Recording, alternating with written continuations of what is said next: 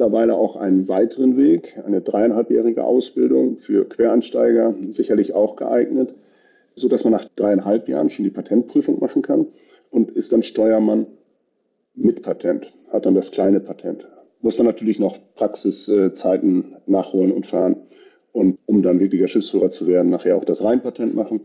Und das kann man nach ungefähr fünf Jahren, also drei Jahre Ausbildung, zwei Jahre Fahrzeit, kann man das erlangen und ist dann ja, mit ähm, fünf Jahren Ausbildung schon Schiffsführer. Britta's Hafen Podcast. Interviews aus dem Hamburger Hafen von Britta Müller. Hallo und herzlich willkommen zur heutigen Podcast-Folge. Hamburgs erster Bürgermeister Peter Tschentscher hat in seiner Rede im Überseeklub davon gesprochen, dass Hamburg unter anderem der nachhaltigste Hafen der Welt werden soll. In dieser Rede hat er auch den CO2-Ausstoß pro Tonne, pro Kilometer der transportierten Ware je Transportweg genannt. Ja, und per Lkw ist es am höchsten, per Bahn etwas niedriger, aber per Schiff ist dieser Wert mit Abstand am allergeringsten. Von Hamburg aus werden ganz viele Container mit dem Fiederschiff transportiert. Das sind die etwas kleineren Containerschiffe, die fahren in die Ostsee, nach Skandinavien, nach England und so weiter. Aber in die andere Richtung, Richtung Binnenland, da gibt es nur ganz wenige Container, die dorthin transportiert werden. Und deswegen finde ich das Thema so spannend. Es ist das Thema Binnenschifffahrt. In der letzten Folge habe ich schon Tim Lehweiter zu Gast gehabt, der Schiffsführer eines Flusskreuzfahrtschiffes.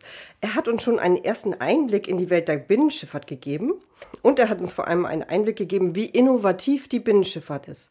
Und in der heutigen Podcast-Folge habe ich einen Inhaber einer Binnenschiffsreederei zu Gast, der eine wirklich beeindruckende Unternehmensgeschichte hat.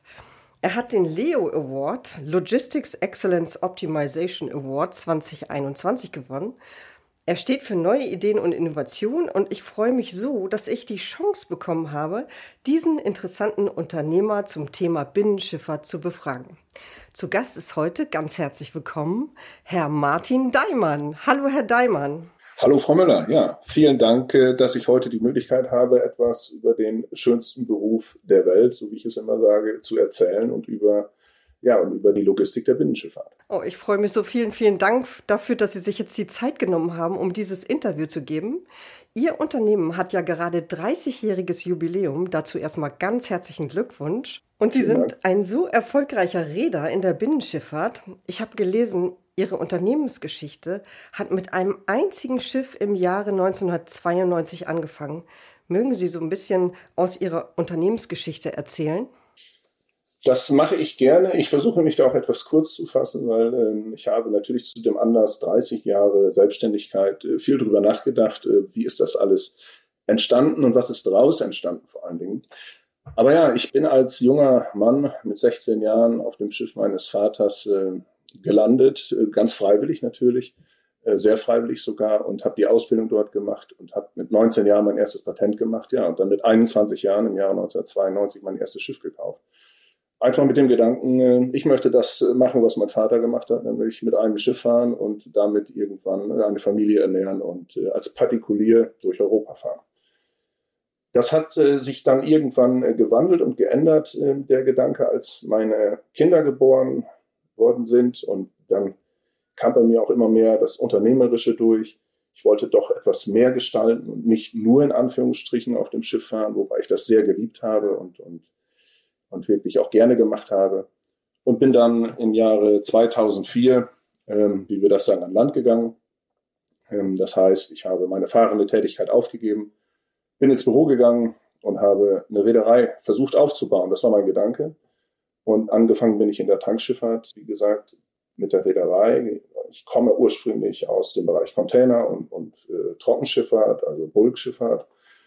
Und äh, das hat in dem Jahr 2004, 5, 6, in den Jahren gab es einen Umbruch. Die Doppelhüllentankschifffahrt musste aufgebaut werden. Die Einhüllentankschifffahrt hatte ein Ende. Ende 2019, äh, 18, 19 war das dann vorbei. Somit äh, gab es eine Aufbruchsstimmung und ja, es gab viele positive Impulse dort und ich habe auch zur richtigen Zeit äh, richtig investiert, wie ich glaube. Und äh, das Unternehmen ist immer größer geworden. Es hat, wie ich das immer sage, es ist ein bisschen aus dem Ruder gelaufen. Und aber im positiven Sinne. Ne? Wenn ein Schiff aus dem Ruder läuft, dann, äh, dann landet es meist auf den Krippen oder auf einer Sandbank. Aber in diesem Sinne ähm, war es alles sehr positiv. Also Unternehmen ist stetig gewachsen. Ähm, wir sind 2013 dann einen weiteren Schritt gegangen und haben eine Reederei im Süddeutschen gekauft mit sieben Containerschiffen. Das war dann der Umbruch oder, oder der, die Erweiterung der, unserer Schifffahrtsaktivitäten. Da sind wir wieder in die Containerschifffahrt eingestiegen. Und was 2013 dann mit sieben Schiffen begann, ist heute auch schon über 20 Schiffe groß. Wir sind jetzt mit 22 Schiffen im Bereich Container und Bulklogistik unterwegs. Ja, und was kann man noch mehr sagen? Es hat natürlich auch noch weitere Bereiche mein Unternehmen. Wir sind mittlerweile an verschiedenen Standorten tätig, unter anderem auch in Hamburg, in der schönen Elbe. Ich bin jetzt Wahlhamburger, zumindest geschäftlicher Wahlhamburger geworden. 2019 haben wir dort die äh, Fluvia Tankrode gekauft und umbenannt in Daimler Tankrode und äh, operieren dort mit äh, 22 Tankschiffen aktuell, machen dort Befrachtung für äh, Subunternehmer, Partikuliere, wie wir die nennen, und auch für unsere eigenen Schiffe und Transportlogistik für Tanklagerversorgung. Wir holen in Brunsbüttel in Hamburg Ware ab und fahren sie ins Binnenland, nach Salzgitter, nach Magdeburg, äh, nach Hannover und so weiter und äh, versorgen damit die Tanklager. Wir haben einen Standort in Luxemburg, ähm, wir haben einen Standort in der Schweiz und seit dem letzten Jahr sind wir auch in Rotterdam. Also sind wir auch äh, ein bisschen in Holland tätig und machen dort Speiseöltransporte und Used Cooking Oils Fettsäuren und solche Sachen. Also wie Sie sehen oder hören, hat sich das sehr breit entwickelt. Wir sind sehr breit aufgestellt mittlerweile und äh, betreiben heute 42 eigene Schiffe und befrachten noch äh, 14 externe Schiffe.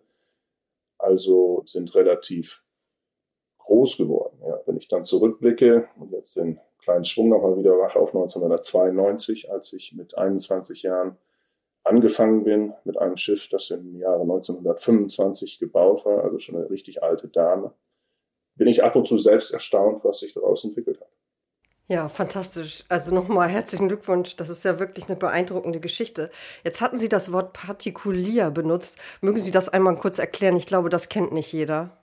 Ja, partikulieren ist ein Einschiffsunternehmer. Das ist ganz klassisch ein Unternehmer kauft sich ein Schiff, fährt auf diesem Schiff dann auch vornehmlich alleine mit Besatzung oder auch mit der Familie und ist angeschlossen an ein Befrachtungsunternehmen.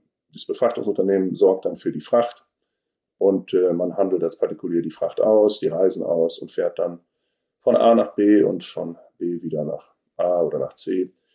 Und das ist eigentlich der Ursprung der, der Schifffahrt. Ich, es gab immer größere, größere Reedereien, aber es gab immer ganz viele Partikuliere auch. Mögen Sie noch mal sagen, wie viele Menschen heute bei Ihnen arbeiten? In der Gesamtgruppe arbeiten heute 300 Mitarbeiter für mich.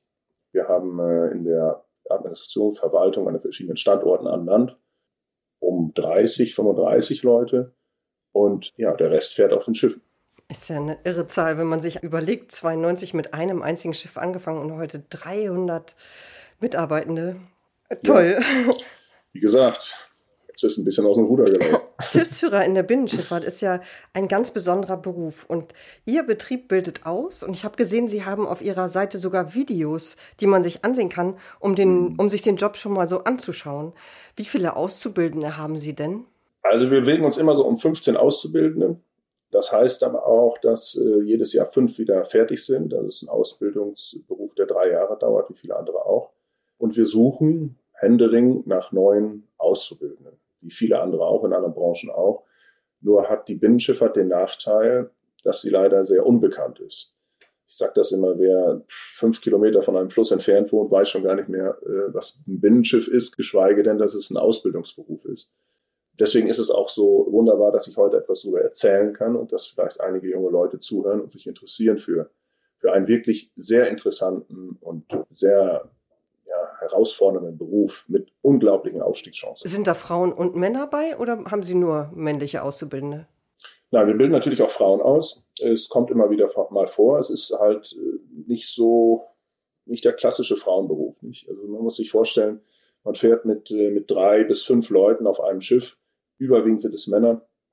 Ähm, es ist ein bisschen ein rauer Job auch, nicht? Also der Umgangston ist nicht immer rosa-rot dort und da muss man als Frau auch äh, gewappnet sein. Aber wir haben einige Frauen ausgebildet, die auch in der Binnenschifffahrt heute noch tätig sind. Nicht? Einige machen die Ausbildung, verlassen dann den Beruf oder, oder äh, bilden sich weiter, gehen an Land.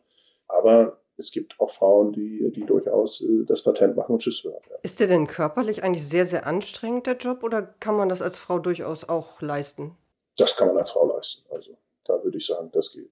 Herr Daimann, ich würde tippen, der Berufswunsch, ein Binnenschiffer oder eine Binnenschifferin zu werden, steht nicht bei den allermeisten als allererstes auf der Liste. Könnten Sie einen kleinen Einblick in die Ausbildung geben, in die Zukunftschancen, welche Karrieremöglichkeiten es gibt und darüber etwas erzählen? Ja, und wenn äh, die Hörer dort draußen noch nicht wissen, was sie vielleicht werden sollen, noch keine Idee haben, biete ich auch gerne an, und das macht, äh, machen viele in der Binnenschifffahrt, mal ein Praktikum zu machen auf einem Binnenschiff, um einfach mal zwei Wochen mitzufahren oder auch nur zehn Tage mitzufahren und zu schauen, ob dieser Beruf vielleicht äh, etwas für die betreffende junge Frau oder den jungen Mann ist. Herr Daimann, könnten Sie noch mal genau erklären, wie das mit der Ausbildung geht, um Binnenschiffer zu werden? Ja, man hat eine dreijährige Lehrzeit, ist ein sogenannter Schiffsjunge Schiffsmädel und nach drei Jahren macht man die Prüfung an der Schifferberufsschule in Duisburg und langt dann nach bestandener Prüfung den Titel Steuermann ohne Patent. Es gibt mittlerweile auch einen weiteren Weg, eine dreieinhalbjährige Ausbildung für Quereinsteiger, sicherlich auch geeignet, so dass man nach dreieinhalb Jahren schon die Patentprüfung machen kann und ist dann Steuermann mit Patent, hat dann das kleine Patent muss dann natürlich noch Praxiszeiten nachholen und fahren und um dann wirklicher Schiffsführer zu werden, nachher auch das Rheinpatent machen. Und das kann man nach ungefähr fünf Jahren, also drei Jahre Ausbildung, zwei Jahre Fahrzeit, kann man das erlangen und ist dann ja, mit ähm, fünf Jahren Ausbildung schon Schiffsführer. Ja, also von 0 auf 100 in fünf Jahren. Von 0 auf 100 in fünf Jahren, genau. Man verdient relativ viel Geld in der Ausbildung und mit einem Gesellen, Schrägstrich Matrosenbrief, bekommt man gleich ein richtig gutes Gehalt auch. Man hat einen sehr krisensicheren Job und einen wirklich sehr interessanten und hochtechnisierten Job mittlerweile. Und ähm, ja, das möchte ich eigentlich gerne mal mitgeben an die Leute, die uns heute vielleicht zuhören und die es dann vielleicht auch dem Sohn, der Tochter mal nahelegen, hör mal, ich habe da was gehört, das könntest du doch mal probieren. Ich habe den Beruf selbst erlernt und äh, habe es nie bereut. Das ist schön. Und sagen Sie, wenn man da an Bord arbeitet, wie lange ist denn so eine Schicht dann? Oder wechselt man sich ab? Oder wie geht das genau? Also grundsätzlich arbeitet man acht Stunden am Tag, nicht in der Ausbildung, wie an Land auch. Es gibt äh, natürlich eine vernünftige, gut ausgestattete Wohnung, ähm, genauso schön, vielleicht sogar noch schöner wie zu Hause. Und ja, das Schiff fährt auf 24 Stunden weiter. Die Kapitäne, Schiffsführer wechseln sich ab. Und man kann sich dann dazusetzen und ein bisschen die Landschaft bewundern und auch mal das Ruder in die Hand nehmen, um auch das zu erlernen natürlich. Und ja, man arbeitet halt genauso viel wie an Land auch. Man ist halt nur weg. Man muss sich darüber im Klaren sein, dass man zwei Wochen am Stück nicht zu Hause ist. Nicht? Dass man den Geburtstag der Freundin, des Freundes äh, oder auch mal Weihnachten oder Silvester nicht da ist. Aber auf der anderen Seite ist man nach zwei Wochen auch wieder zwei Wochen frei. Und das finde ich sehr interessant mittlerweile, dass man halt äh, diesen Schichtbetrieb hat. Wie läuft denn so eine Ausbildung auf einem Binnenschiff ab? Ja, wie gesagt, drei Jahre Ausbildung. Das ähm, beinhaltet neun Monate Fahrpraxis an Bord. Aber keine Angst, man fährt 14 Tage auf dem Schiff, ist 14 Tage frei, dann zu Hause. Und drei Monate auf der Schifferberufsschule in Duisburg. Dort gibt es auch ein Schulschiff, dort ähm, übernachtet man dann mit, mit 80 bis 100 anderen Schiffsmädeln und Schiffsjungen. Und in dieser dreimonatigen Zeit bekommt man den theoretischen Teil beigebracht und muss dann auch verschiedene Prüfungen dort ablegen. Den Link zu diesem Binnenschifffahrtsausbildungsbereich, den findet man auch in den Folgenotizen und da ist auch ein Bild von diesem Schulschiff drauf. Und einsteigen könnte man auch, wenn man etwas älter ist? Also wenn man nochmal bereit ist, eine neue Ausbildung zu machen, ähm, kann man auch älter sein, ja, warum nicht? Und soll man nicht mit 30, 35 nochmal einen neuen Job mhm. erlernen. Ja, ich bin Fan von lebenslangem Lernen. ja, das ist so. Wunderbar. Also meine, vielleicht mal eine kleine Einschätzung zum Geld zu geben. Über Geld soll man nicht sprechen, aber wir Deutschen sind ja so gestrickt. Als junger Matrose, also wenn ich von der Schifferberufsschule komme und meinen Matrosenbrief habe, vergleiche mit dem Gesellenbrief, äh, verdiene ich aktuell unter den Bedingungen, so wie Sie zahlen, rund 2400 Euro netto. Und das für 14 Tage arbeiten und 14 Tage zu Hause sein. Wenn ich irgendwann Schiffsführer bin, fange ich an mit äh, als junger Schiffsführer zwischen dreieinhalbtausend und wenn ich nachher alle Papiere habe und richtig gut bin und alles fahren kann, dann geht das hoch bis zu viereinhalbtausend Euro netto. Stand heute. Und ähm, das, das muss man an Land auch erstmal verdienen. So einfach ist das nämlich nicht in einem handwerklichen Beruf. Absolut. ich bin platt. ähm, es ist ja irre. Ja, schade, dass ich schon so alt bin. Ach, aber wissen Sie, Frau Müller, ähm, es gibt in ähm. diesem Beruf nur zwei Farben. Weiß oder schwarz. Ich liebe es oder ich hasse es. Also man muss es nicht, man macht es nicht nur fürs Geld.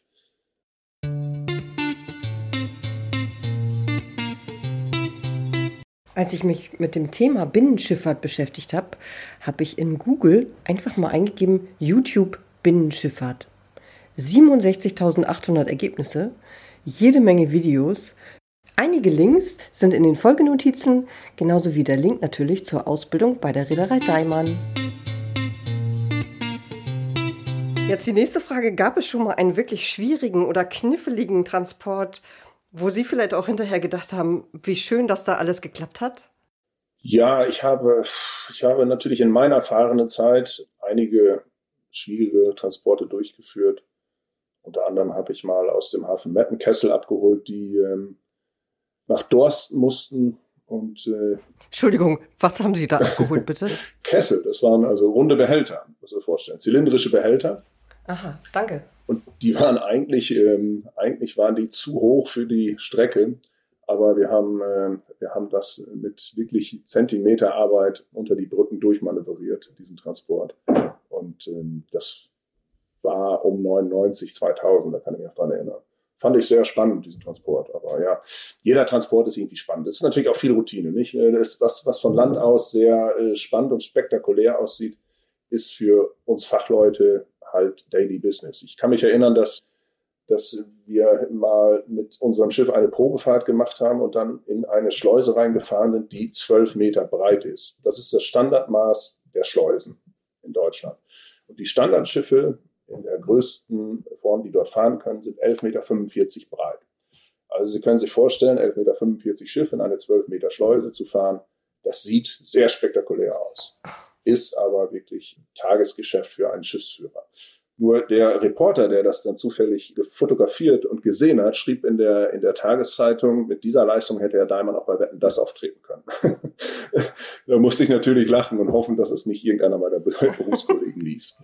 Aber da sehen Sie mal, wie das von Land aussieht und wie wir Fachleute das sehen. Wenn wir ein Schiff fahren, dann ist das für uns Daily Business, ganz normale Routine. Wenn Sie jetzt sagen, links und rechts waren nur so ein paar Zentimeter frei, wie lang ist denn so ein Binnenschiff, von dem Sie da jetzt mit den Kesseln sprechen? Das Schiff war 110 Meter lang. 110 Meter. Und, äh, Boah. Ja, und 11,45 Meter breit. Das ist doch gar nicht so lang, weil man, es gibt auch Schiffe, genug Schiffe, die noch einen Schubleichter davor haben. Und dann ist ein Schiff 186,50 Meter lang mit einem Standardleichter und die Schleusen, zum Beispiel im Wesel-Dattel-Kanal, der Kanal, der jetzt halt den Rhein mit den großen Kraftwerken, Datteln und Lügen und so weiter verbindet, ähm, da sind die Schleusen 190 Meter lang. Also dann ist die Schleuse voll mit Schiff, nicht? Das ist dann so. Aber dafür sind die Schleusen ja auch ausgelegt. Ja, so kann man das auch sehen. also wenn ich schon überlege mit dem Einparken, wenn da nicht genug Platz ist, aber wenn Sie sagen, Sie brauchen, Sie kommen da so locker durch, ist schon sehr beeindruckend für mich. Jetzt komme ich nochmal zurück auf die Rede von unserem Bürgermeister. Der hat ja gesagt, dass das sehr umweltfreundlich ist, mit dem Schiff zu fahren, aber Binnenschifffahrt spielt von Hamburg aus ja keine wirklich große Rolle, obwohl es ja eine gute Idee wäre. Sie selber sind ja schon viel weiter, denn Sie beschäftigen sich mit Innovation und neuen Techniken in der Binnenschifffahrt, um die noch umweltfreundlicher zu gestalten. Mögen Sie darüber mal was erzählen? Ja, gerne. Vielleicht vorab auch mal eine Zahl zu diesen Binnenschiffstransporten im Hamburger Hafen. Ich habe das nämlich mal nachgelesen. Es sind nur 2,4 Prozent der Container, die im Hamburger Hafen abtransportiert werden mit dem Binnenschiff. Also wenn die Quelle stimmt, die ich äh, da gefunden habe. Ich hatte dieselbe, ja. Hatten Sie, dann scheint sie zu stimmen. Ich war sehr erstaunt, also meine Schätzung ging auf 5 Prozent. 2,4 Prozent. Wenn Sie mal gucken, was im, im ARA-Raum, also im holländischen Amsterdam, äh, Rotterdam und, äh, und Antwerpen bewegt wird mit dem Binnenschiff, da liegen wir bei knapp 50 Prozent. Also das sind schon Welten. Das hat natürlich damit zu tun, Sie sagten es ja eingangs schon, mit den Hinterlandanbindungen. Der, der Hafen Hamburg ist natürlich über den Elbe-Seitenkanal und über die Elbe schlecht angebunden ans Hinterland. Äh, das, das, das Hebewerk in Scharneberg ist ständig kaputt und halt auch von den Abmaßen begrenzt, nur mit 100 Meter Schiffen zu befahren. Also maximal mit, mit, mit TEU-Zahlen und mit Containerzahlen, die da irgendwo ja, bei, bei zwischen 56 und im Koppelverband mit 140 Containern gefahren werden können. Auf dem Rhein fahren wir bis zu 370 oder auch 600 Containern in Koppelverbänden. Also das ist halt das Problem, nicht? Das finde ich sehr schade. Man müsste das aber auch vielleicht nochmal verbessern. Aber gut, das ist, ist so ein Thema. Ja, der Hamburger Hafen kann da eigentlich auch nichts dran tun oder kann da nichts für. Es ist halt so, dass äh, das Hinterland ist halt schlecht angebunden. Das ist ein grundsätzliches Problem in der Binnenschifffahrt im Übrigen. Wir haben eine sehr schwache und sehr schlechte Infrastruktur. Und ja, die Gelder, die uns der Staat zur Verfügung stellt, reichen bei weitem nicht aus, um, um dort neue Schleusen zu bauen oder auch die alten Schleusen so zu erhalten, dass sie auch zuverlässig sind. Das ist ein Problem, ähm, das mich auch sehr bewegt im Übrigen. Ja, auf der anderen Seite müssen wir natürlich ähm, mit innovativen Schiffstypen arbeiten, um dann die Transportleistung zu verbessern. Wir haben äh, gerade vor zwei Jahren einen Container- äh, und Kohlenkoppelverband bauen lassen, der passgenau auch für ein Kraftwerk gebaut wurde und der im Vergleich zu einem baugleichen Schiff 400 Tonnen, also um 15 Prozent mehr Tragfähigkeit hat. Das äh, bei, bei gleichem oder geringerem CO2-Ausstoß. Und das sind so also Dinge, die man, ähm, die man machen muss. Es, es, gibt immer mal wieder die Diskussion, wer passt sich wem an? Passt sich der Fluss oder der Kanal dem Schiff an oder das Schiff dem Fluss oder dem Kanal? Und wenn ich so sehe, wie lange ein Infrastrukturprojekt in Deutschland braucht, dann bin ich doch dafür, dass wir die Schiffe anpassen müssen. das geht deutlich schneller. Das Schiff bauen wir in 12 bis 15 Monaten, wenn wir es bestellen, unter normalen Umständen. Aber ja, das ist das eine, wie man, äh, wie man die Transportleistung verbessern kann. Äh, wir schauen ja auch immer darauf, äh, wie können wir noch mit weniger Schadstoffausstoß transportieren. Sie sagten es eingangs ja auch, wir sind von der CO2-Bilanz, äh, von den Emissionen sind wir der absolut beste Verkehrsträger im Vergleich zu den anderen. Ähm, aber auch da können wir noch besser werden. Wir bauen heute Schiffe mit, mit neuen Motoren, Stufe 5, wie wir das nennen, Abgasnachbehandlung, Rußpartikelfilter, NOx-Nachbehandlung, solche Sachen. Das ist schon Standard aktuell. Wir haben aber natürlich eine Flotte, die relativ alt ist. Und auch da müssen wir nachrüsten und, äh, und gucken, wie wir diese Schiffe dann noch besser bekommen. Es wird viel experimentiert gerade auch. Wasserstoff ist ein Thema. Gas war eine lange Zeit ein Thema. Das ist aber irgendwo, äh, hat sich das nicht durchgesetzt, bei den heutigen Gaspreisen sowieso undenkbar. Elektromobilität ist natürlich in aller Munde auf der Straße, auf der Schiene und, und bei Bussen, Bahnen, LKWs. Es wird etwas schwieriger, unsere Schiffe mit, mit Batterien zu betreiben, weil wir halt viel Masse haben, große Abstände fahren. Das sehe ich aktuell noch nicht.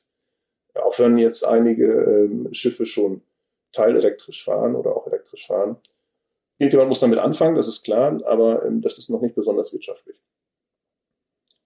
Ja, und so muss man halt äh, mit der Zeit gehen, sonst geht man mit der Zeit. Ähm, wichtig ist, dass man die Schiffe, die jetzt fahren, auch modernisiert und nachrüstet im Laufe der Jahre, nicht auf dem alten Stand hält, weil sonst werden wir irgendwann, wird die Schere zwischen der Bahn und der Schiene und dem Binnenschiff immer kleiner.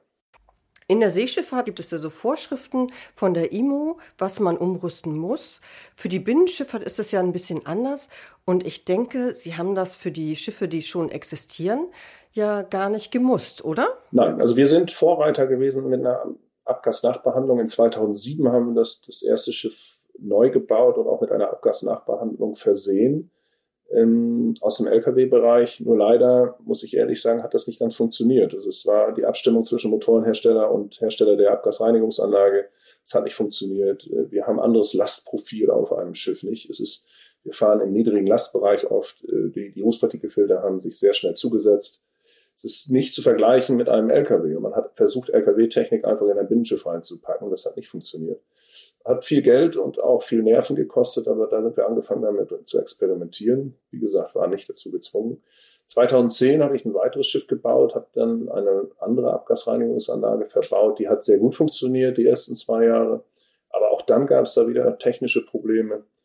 Ja, ich habe mir mit dieser, mit diesem Ding eigentlich erhofft, dass ich bei Auftraggebern äh, etwas mehr punkten kann, aber das hat damals noch keinen interessiert, um das mal ganz platt zu sagen. Aber jetzt ist es ja ein ganz ähm, großes Thema, ne? Jetzt wird jedes Schiff, das neu gebaut wird, mit moderner Abgasnachbehandlung ausgerüstet und die funktioniert auch mittlerweile wunderbar und störungsfrei. Also das ist ja so, man muss ja irgendwo mal anfangen ne, zu experimentieren, um dann auch ein serienreifes Produkt zu bekommen.